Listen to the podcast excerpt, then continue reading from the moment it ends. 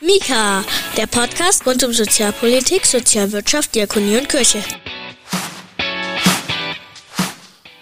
Guten Tag, grüß Gott, herzlich willkommen und bienvenue zu einer neuen Ausgabe von Mika, dem Podcast der Diakonie in Bayern. Ich bin Daniel Wagner, Pressesprecher der Bayerischen Diakonie und ich begrüße Sie zum einzigen Diakonie-Podcast in Deutschland, in dem es auch mal Brüsseler Spitzen gibt. Die Pfingstferien sind vorbei mit hoffentlich erholenden Folgen für Sie alle da draußen und wer weiß, vielleicht hat der eine oder die andere von Ihnen den Urlaub auch außerhalb Deutschlands verbracht, im europäischen Ausland genauer. Um das Soziale in Europa kümmert sich, abgesehen von Impfstoffen, Diktatoren und der Bananenkrümmung, was im Übrigen auch nur ein böswilliges Gerücht ist, die Europäische Union. Und die diakonischen Themen in Brüssel und Straßburg vertritt eine Organisation, von der viele Menschen auch in der Diakonie nicht wissen, dass sie existiert. Eurodiakonia. Was Eurodiakonia tut, welche Ziele sie verfolgt, welche sozialen Themen auf der europäischen Agenda stehen, das wollen wir heute von jemandem wissen, der der EU entsprechend einen durchaus komplexen Jobtitel führt. Er ist Policy and Membership Development Officer. Heute zu Gast bei Mika. Stefan Kitzmann, der bei Eurodiakonia in Brüssel einen komischen Beruf hat und dessen Aufgaben später erklärt werden. Am Mika-Telefon begrüßen wir Stefan Kitzmann von Eurodiakonia. Herr Kitzmann, wo sind Sie gerade? Äh, hallo zusammen, ähm, ich bin in Brüssel, in der Hauptstadt von Belgien. Wenn man es ganz genau nimmt, bin ich äh, ja, in meiner Wohnung, ähm, ja, schon seit seit einem Jahr oder über, über einem Jahr ähm, sind wir nicht mehr im, im Büro gewesen und äh, haben die Möglichkeit, ja, von zu Hause aus zu arbeiten und ja, damit es natürlich genauso auch wieder ins, ins Büro zu gehen irgendwann. Nun ist die Vernetzung ja etwas, was zu Ihren Hauptaufgaben gehört und ich habe mal auf die Website geschaut, was da über Eurodiakonia steht. Das ist ein Netzwerk aus 52 Kirchen und christlichen Organisationen, die Gesundheits- und Sozialdienste anbieten und sich für soziale Gerechtigkeit einsetzen. Gemeinsam arbeiten sie, Zitat, für einen gerechten und transformativen sozialen Wandel in ganz Europa, bei dem niemand zurückgelassen wird. So, Herr Kitzmann, das war jetzt die offizielle Variante, wie wir sie da lesen. In eigenen Worten, was ist Eurodiakonia und was genau machen Sie? Kümmern Sie sich um die Krümmung der Banane? Na, nicht ganz. Ähm, genau, also wir ähm, haben einen europäischen äh, Auftrag natürlich. Wir sind, ein, wie gesagt, ein Netzwerk von Kirchen und christlichen Organisationen ähm, ja, die sozialen Gesund Gesundheitsdienstleistungen ähm, anbieten und wir versuchen eine Mittlerrolle ähm, einzunehmen zwischen der EU-Ebene ähm, und den, ja, den nationalen Mitgliedstaaten. Ähm, das heißt, wir gucken, was passiert auf EU-Ebene, ähm, ja, versuchen da auch die Position der Diakonie ähm, zu vertreten ähm, und ja, gleichzeitig auch das Wissen, die ja, die Situation vor Ort ähm, in den, in den, ja, in den lokalen Einrichtungen ähm, auf EU-Ebene zu transportieren und, und da ja, für ein gegenseitiges ähm, ja, Verständnis äh, ja, und uns stark zu machen, eben besonders für die ähm, ja, am stärksten benachteiligten Personengruppen. Und ähm, Eurodiakonie versucht dort ähm, ja, eben Mitglieder zusammenzubringen ähm, in Netzwerktreffen, ähm, wo unterschiedliche Themen behandelt werden, von Migration zu Kinderarmut ähm, bis Zugang zum Arbeitsmarkt oder auch in der, in der Langzeitpflege. Also in ganz, ganz vielen ähm, unterschiedlichen Themenbereichen versuchen wir Positionspapiere zu schreiben, versuchen im Grunde genommen Lobbyarbeit für ähm, soziale Themen zu machen und ähm, genau uns da in die Gesetzgebungsinitiativen auf EU-Ebene mit ähm, ja, starken Positionen der, der, der Diakonie ähm, in Europa ähm, einzusetzen. Also wenn man an Brüssel denkt, dann denken viele Menschen, mhm. ich auch, äh, an die Fernsehbilder, die wir da kennen. Der ein oder andere war vielleicht auch schon mal in Brüssel. Das sind große, schicke Gebäude, in die äh, Menschen hineingehen und dann abends wieder hinauskommen und irgendwas machen sie da hinter verschlossenen Türen. Was genau tun sie? Ich meine, reden sie mit den Abgeordneten, ähm, schreiben sie E-Mails, gehen sie abends ein Weinchen trinken. Was genau tut man als Mitarbeiter von Eurodiakonia in Brüssel? Und zwar ganz konkret. Lassen Sie uns mal von den Papieren Abstand ja, genau. nehmen, weil Papiere, ja, ähm, weil mhm. Papiere sind äh, geduldig und leicht produziert.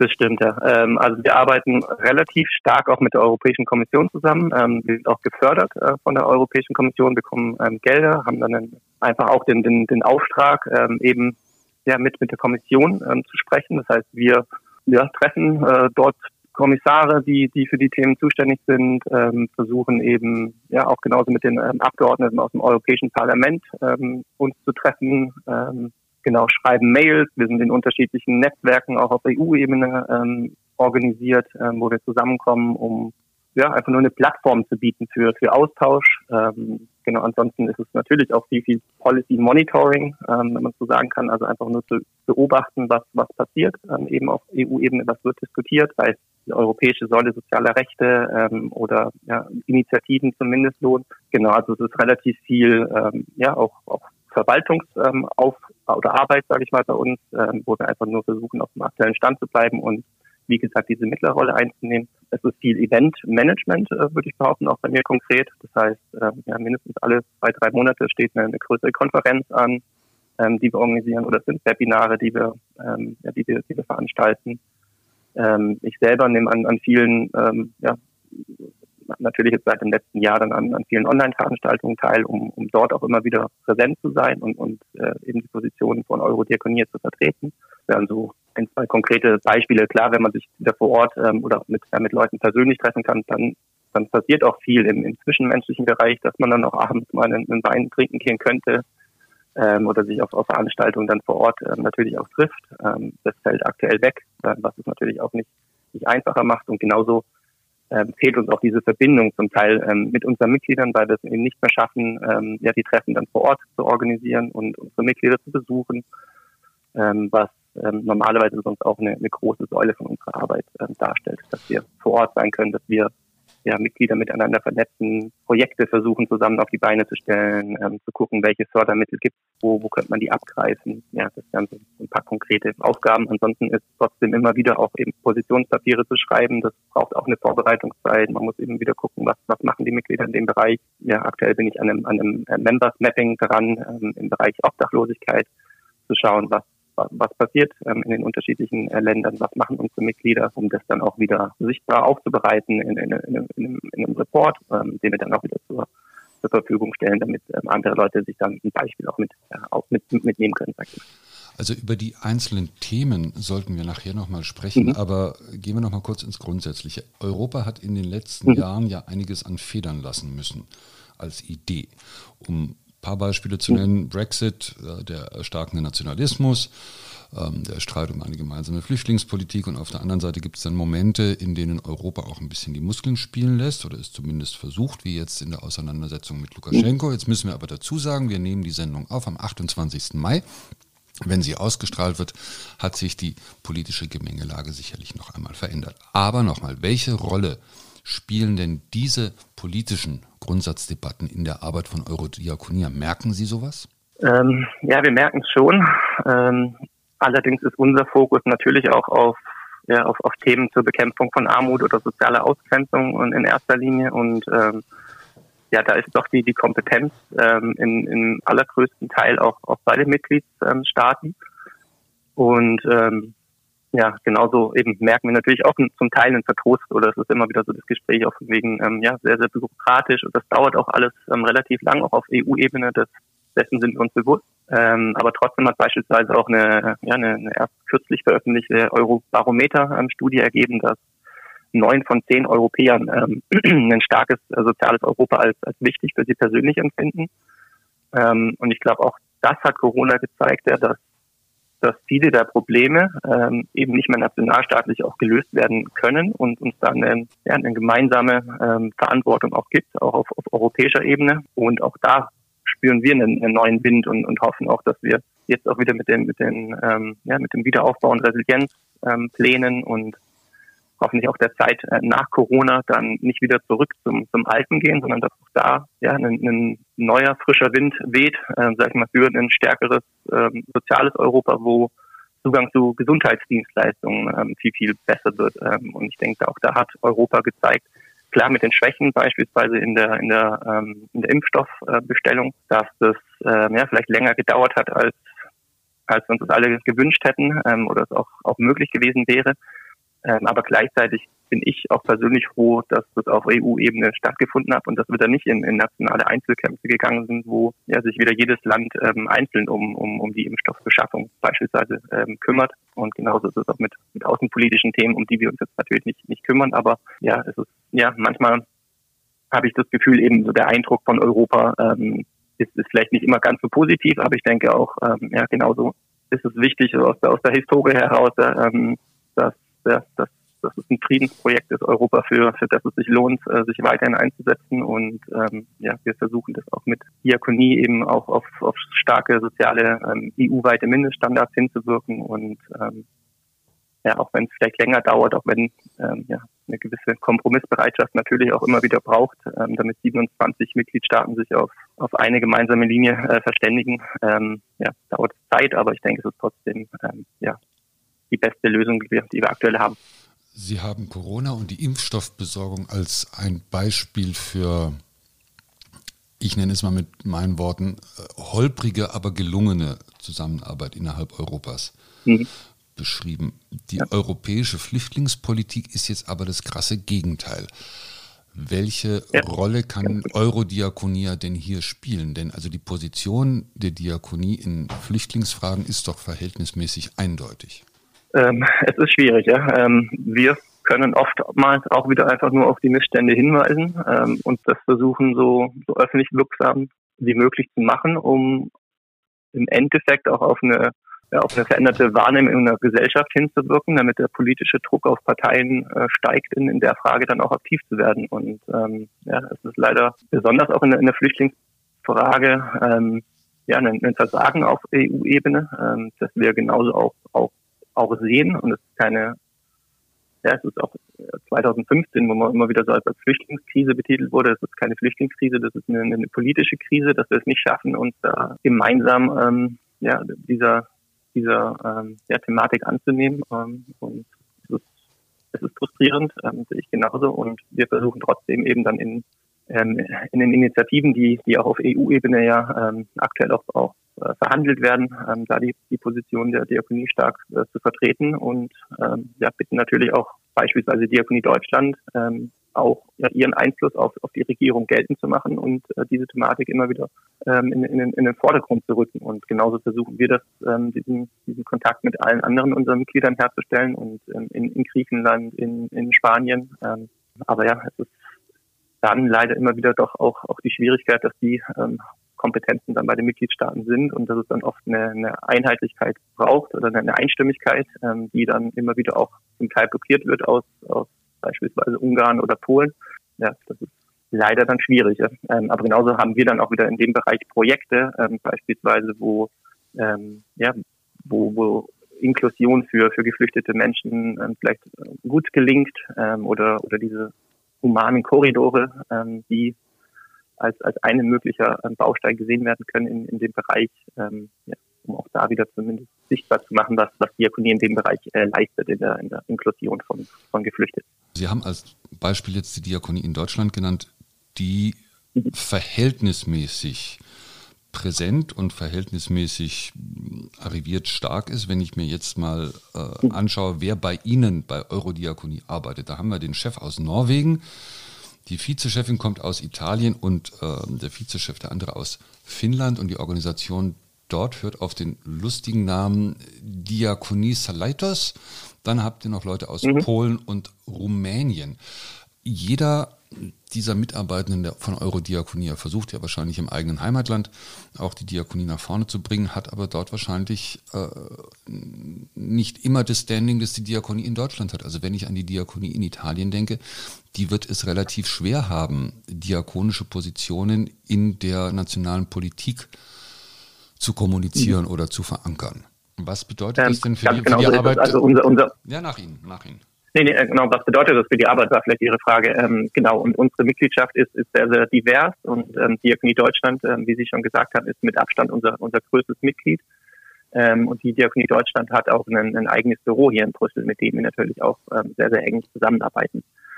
Ähm, Sie haben das Beispiel schon genannt, auch in, in Italien. Ähm, ähm, ja, ist, ist die Diakonie natürlich auch ähm, ja, historisch äh, viel, viel kleiner als beispielsweise ähm, unsere Partner von, von der Caritas. Ähm, genau, wir haben auch Mitglieder, die, das sind, das sind kleine äh, Nichtregierungsorganisationen, vielleicht von, von zehn Mitarbeitern, bis hin eben zur, zur Diakonie mit, äh, in Deutschland mit über 500 oder 600.000 ähm, Mitarbeitern. Und auch nicht alle unsere Mitglieder ähm, machen wirkliche, ähm, ja, sag ich mal, politische ähm, Lobbyarbeit auf, auf nationaler Ebene.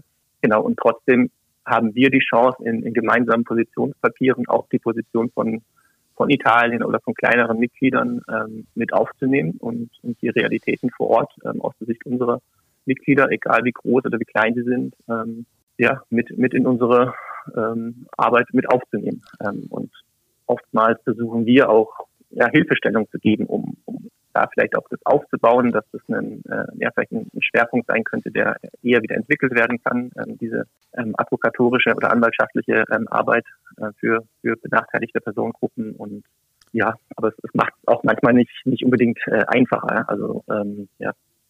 Sie müssen dicke, nicht, Sie, müssen, Sie müssen dicke Bretter bohren, sagen Sie uns. Das sind dicke Bretter, auf jeden Fall, ähm, genau. Sie haben, vermute ich, ein relativ gutes Überblickswissen, was denn die lokalen Themen angeht. Gucken wir doch mal, vielleicht können Sie mal ein paar Beispiele nennen. Also in Deutschland wird ja seit Jahren über die Reform der Pflegeversicherung diskutiert. Wir haben irgendwie die Reform der Kinder- und Jugendhilfe, um mal zwei Themen zu nennen, Obdachlosigkeit, Armutsbekämpfung. Was ist denn in anderen Ländern äh, oben auf der Agenda. Vielleicht können Sie da mal ein, zwei Beispiele rausnehmen und zwar auch aus Ländern, die wir vielleicht nicht so auf dem Zettel haben. Was ist beispielsweise, was geht in Norwegen, was geht in Finnland, um mal die Beispiele zu nennen? Ähm, wenn wir mit Finnland starten und auch vielleicht eben dann noch eine Parallele zu Deutschland ziehen wollen, dann wäre Obdachlosigkeit, ähm, denke ich, ein, ein, gutes Beispiel, wo man auch sieht, dass es ein europaweites Problem ist. Also ähm, ja, jeden Tag sind, sind circa 700.000 ähm, Menschen obdachlos oder, oder schlafen auf der Straße in, in Europa. Und ich denke, das ist auch eine Zahl, die, die einfach inakzeptabel ist. Und ähm, Finnland ist das einzige Land in der EU, ähm, in der die Zahl der von Obdachlosigkeit bedrohten Menschen seit Jahren abnimmt, weil sie einen ähm, Ansatz fahren, der sich Housing First äh, nennt, ähm, wo der Grundsatz, wie, wie der Name schon sagt, ähm, darauf äh, fußt, dass, dass Menschen, die ähm, in Obdachlosigkeit leben, das Erste, was sie brauchen, ist ein, Dach über dem Kopf und nicht, sage ich mal, erstmal ja, sich um, um andere Probleme zu kümmern, die oftmals mit einer Obdachlosigkeit auch einhergehen, wie beispielsweise ähm, psychische Probleme oder ähm, ja, Problematiken mit, mit einer Drogenabhängigkeit ähm, etc. Ähm, und das ist ein Ansatz, der der sich auch mittlerweile mehr und mehr in, in anderen EU-Ländern ähm, durchsetzt, dass man sagt eben, dass dieser soziale Wohnungsbau muss gestärkt werden. Es brauchen Leute, die in Obdachlosigkeit sind, als aller, allererstes eine, eine feste äh, Wohnung ähm, und dann kann man sich um, um die anderen äh, Problematiken kümmern und das ist wieder auch so ein Ansatz, den wir dann bei Eurodekonie oder wo die EU-Ebene auch eine, eine, Hilfe sein kann, dass solche Ansätze, die in anderen Ländern funktionieren, ähm, als Beispiel dienen können, um, um dann ähm, auch die ja, die eigenen länderspezifischen Ziele, Ziele anzupassen. Ähm, vielleicht ein anderes Beispiel aus, aus, ja, aus, aus Ungarn oder, oder Bulgarien ist eine Problematik mit, mit Roma, ähm, die vielleicht jetzt in, in, in Deutschland nicht so präsent sind, ähm, aber auch genauso auch, auch in Deutschland äh, vorhanden ist, dass Leute mit einem, mit einem, Roma-Hintergrund nach wie vor ähm, so, so, so viel mehr von, von Armut äh, bedroht sind. Also ja, acht, also, also ich glaube 90 Prozent, wenn ich mir die Zahlen richtig in, im Kopf habe, beispielsweise in, ähm, in Ungarn ähm, von der Roma ähm, abhängig, also von einem Roma-Hintergrund äh, sind von Armut und sozialer Ausgrenzung bedroht. Es sind ganz, ganz viele Kinder, äh, wo der einfachste Zugang zu, zu, zu Wasser zum Teil äh, nicht vorhanden ist, äh, wo jetzt auch mit, mit Corona ähm, keine Möglichkeit bestand, ähm, ja, von zu Hause aus zu arbeiten mit einem Internetzugang beispielsweise. Ähm, oder da die, die Schulbildung dann ist seit einem Jahr ähm, ausgesetzt ist faktisch,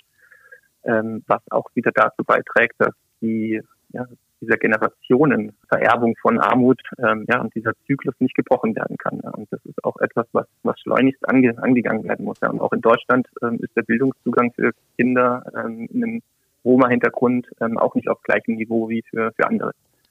Und das wäre vielleicht so ein, so ein konkretes Beispiel, wo man, ja, wo viel zu oft auch noch, noch weggeguckt wird. Oder für im, im Migrationsbereich, sag ich mal, für, für undokumentierte ähm, Flüchtlinge, ähm, ja, wo der Zugang zu, zu, zu den Sozialdienstleistungen ähm, ja auch, auch nicht in dem Maße vorhanden ist. Sie haben jetzt als Beispiel Finnland und Housing First genanntes Modell oder dieses Konzept wird auch in Deutschland, wie Sie sagten, zunehmend äh, diskutiert.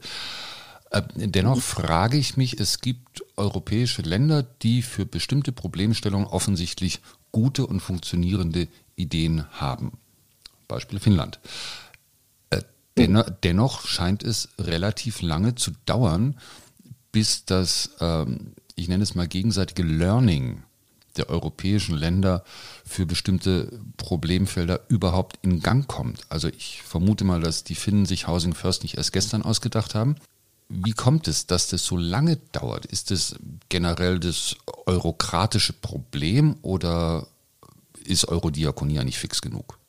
Das ist eine gute Frage. Ähm, ja, ich, ich denke, das ist ja, auch wieder ein Grundsatz einfach der, der Problematik, dass, dass viele der, der Kompetenten, ähm, sage ich mal, im sozialen Bereich auf EU-Ebene nicht ähm, ja, auf EU-Ebene verankert sind. Das heißt, es gibt diese sogenannte ja, offene Methode der, der Koordination. Ähm, also Mitgliedsländer haben immer schon die Möglichkeit gehabt, auch, sage ich mal, diese Beispiele zu präsentieren und, und voneinander zu lernen. Aber ich denke, im Endeffekt ist es dann auch die Verantwortung der, der Mitgliedsländer, ähm, ob sie das hören möchten oder nicht.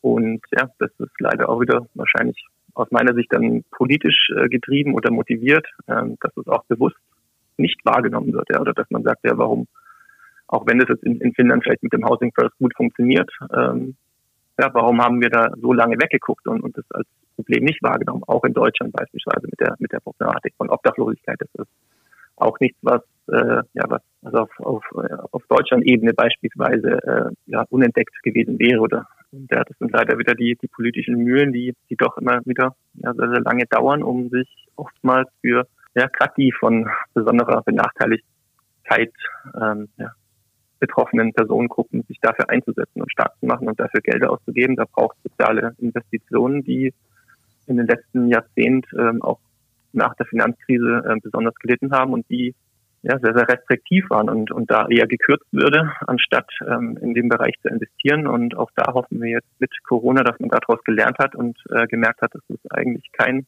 kein, ähm, ja, keine, keine Perspektive hat, ja, wenn, wenn in dem Bereich gekürzt wird oder wenn ja, das Soziale auch und die soziale Ungleichheit zunimmt, dass das auch für beispielsweise wirtschaftliche äh, Belange nicht von Vorteil ist, sondern das geht äh, Hand in Hand ähm, und von daher plädieren wir dafür, dass soziale Investitionen ähm, ja wieder viel, viel mehr ähm, getätigt werden, um um dann auch eben dieses Miteinander und das Voneinander lernen von guten Beispielen dann auch, auch umgesetzt werden kann.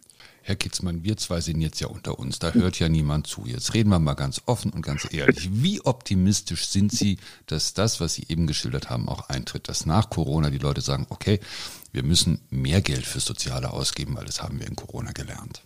Ja, bin mir nicht ganz sicher, ob wir wirklich nur unter uns sein sind, ähm, aber ich versuche ehrlich zu sein. Ähm, ich bin positiver, als ich das beispielsweise war nach der Finanzkrise. Also ich denke vor allem, dass wir dieses Investitionspaket haben, ähm, ist schon mal eine, ein Schritt in die richtige Richtung und es ist positiv. Ähm, aber wie Sie auch schon angemerkt haben, ja, wie realistisch ist es, dass, dass da auch jetzt ähm, ja, soziale Themen im, im Vordergrund stehen und da haben wir auch unsere Zweifel und ich auch meine Zweifel.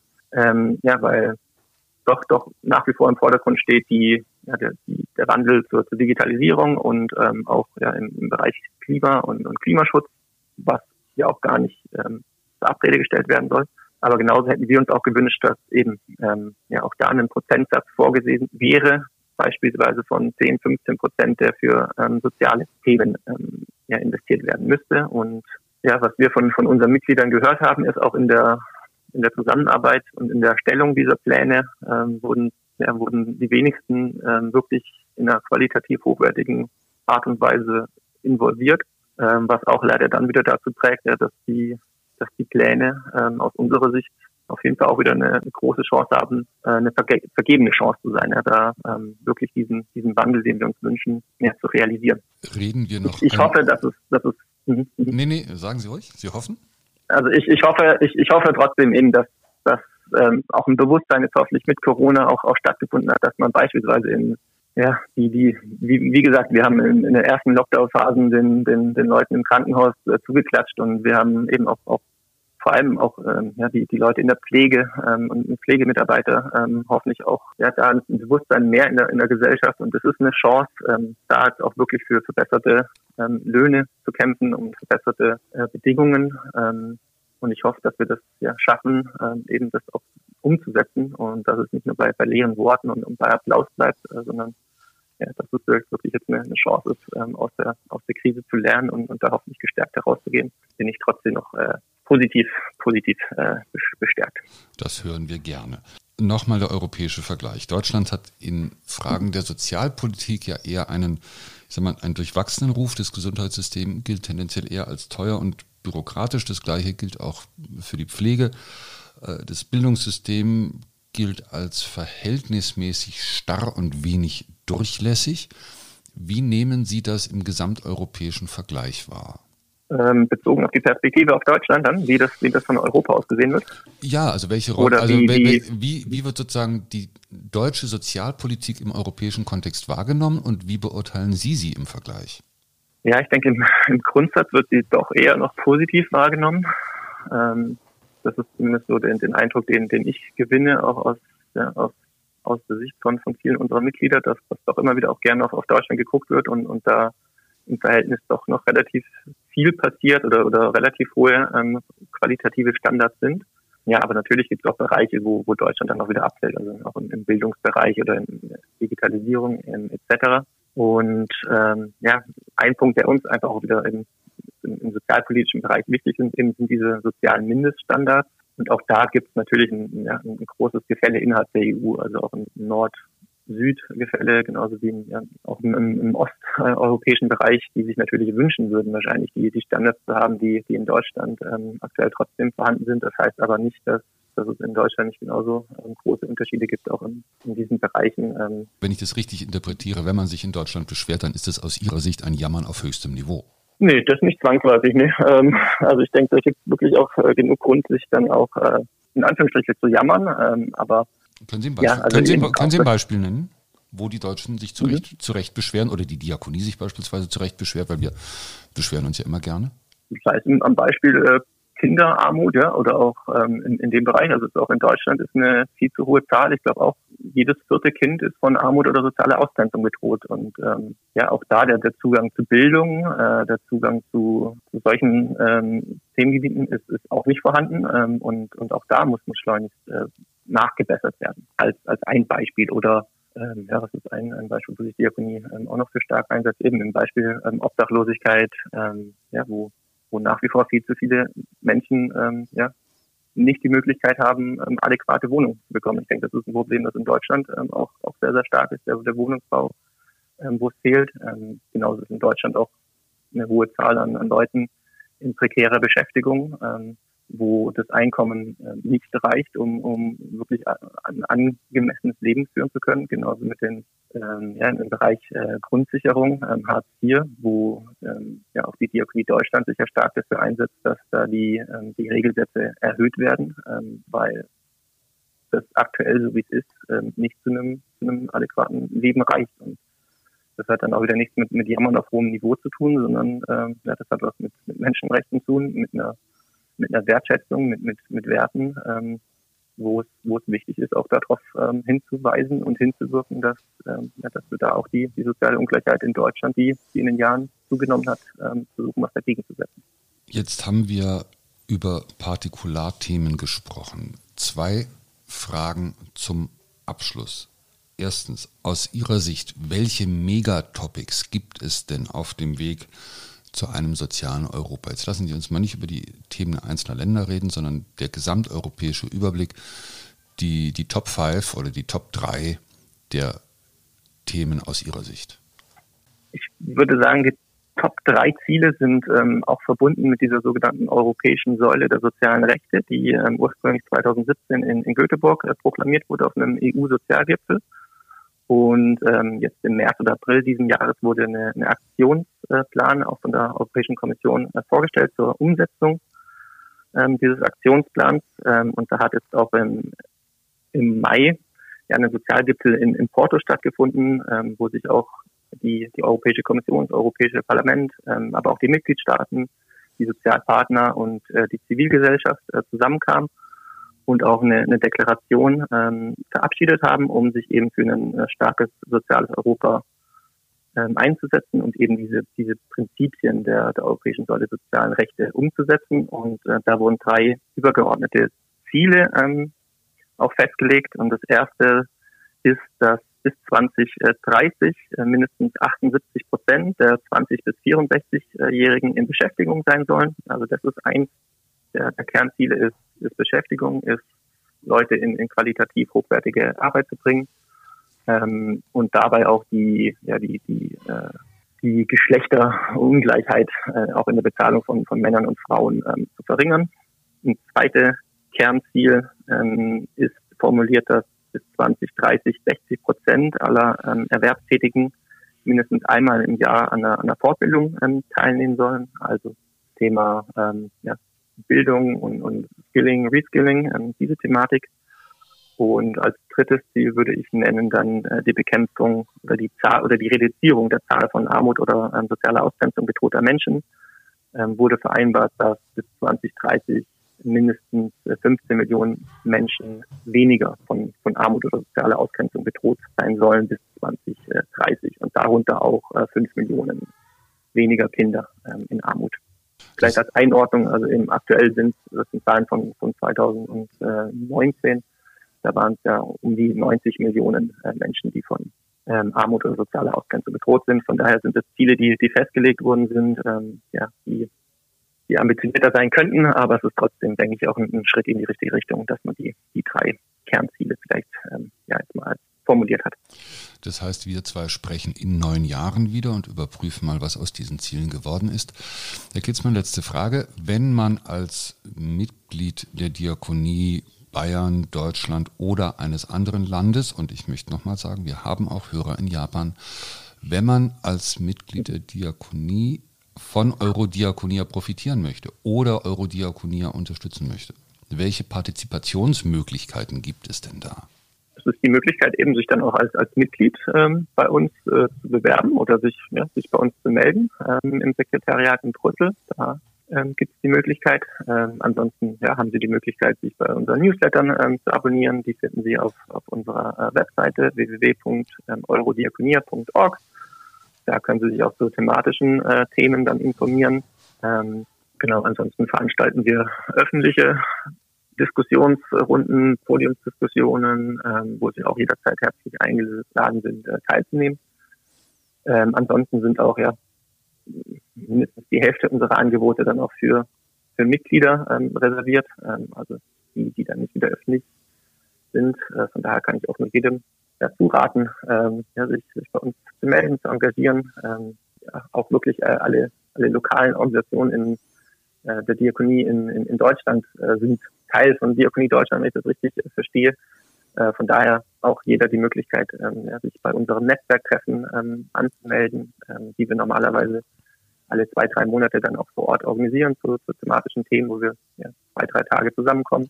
Das ist also die, die Möglichkeit. Ansonsten ja, sind wir im Austausch mit unseren äh, Mitgliedern in, in thematischen Arbeitsgruppen, wo es die Möglichkeit gibt, ja, aktiv teilzunehmen. Ähm, ja, das sind vielleicht so ein paar konkrete Beispiele. Das heißt, die Mitgliedschaft und die damit verbundenen Benefits werden gewissermaßen vererbt über den Bundesverband und den freundlichen Landesverband bis runter zu den Mitgliedern. Genau. Herr Kitzmann, ich genau, bedanke mich so. ganz herzlich. Sie haben uns einen kleinen Einblick gegeben in das, was die Diakonie in Brüssel und in Europa tut. Wir wünschen weiterhin alles Gute auf dem Weg nach 2030 und wie gesagt, in neun Jahren werden wir uns darüber unterhalten, was aus diesen Zielen geworden ist. Bis dahin erstmal alles Gute für Sie. Vielen Dank, ja, herzlichen Dank für das Gespräch, hat mich gefreut und ja, alles, alles Gute Ihnen auch und freue mich auf das Gespräch im, im nächsten Jahr. Mika, der Podcast der Diakonie in Bayern. Die zeitweise etwas schlechte Verbindungsqualität dieses Gespräches bitten wir zu entschuldigen. Und wenn Sie jetzt auch Mitglied werden wollen bei Eurodiakonia, um von den exklusiven Vorteilen zu profitieren, Sie finden die Links in den Shownotes. Jetzt gibt es Häppchen. Kleiner Nachtrag für die Kollegen und Kolleginnen der Caritas. Auch Sie haben natürlich eine Organisation in Brüssel. Sie hört auf den schönen und durchaus treffenden Namen Caritas Europa. So, es geht mit großen Schritten Richtung Sommer und für die Diakonie in Bayern bedeutet das, in wenigen Tagen beginnt die Juli-Sammlung der Bayerischen Diakonie. Einen Monat lang sammeln wir für die kirchlich-diakonische Arbeit in Mecklenburg-Vorpommern. Und wenn Sie den Hospizneubau in Güstrow unterstützen wollen, das ist nämlich unser diesjähriges Projekt in MacPom, den Link dazu gibt es in den Shownotes. Wo sonst? Und das war es für heute von Mika. Beteiligt war wie immer Ariel Döhler und wie immer freuen wir uns über Likes, Abos und Kommentare in den sozialen Netzwerken oder auch direkt über podcast.diakonie-bayern.de. Ich bin Daniel Wagner, ich verabschiede mich für heute. Bleiben Sie gesund, bleiben Sie stark, retten Sie die Welt. Mika ist eine Produktion des Diakonischen Werkes Bayern. Mehr über Mika und die Diakonie in Bayern finden Sie im Internet unter www.diakonie-bayern.de slash podcast.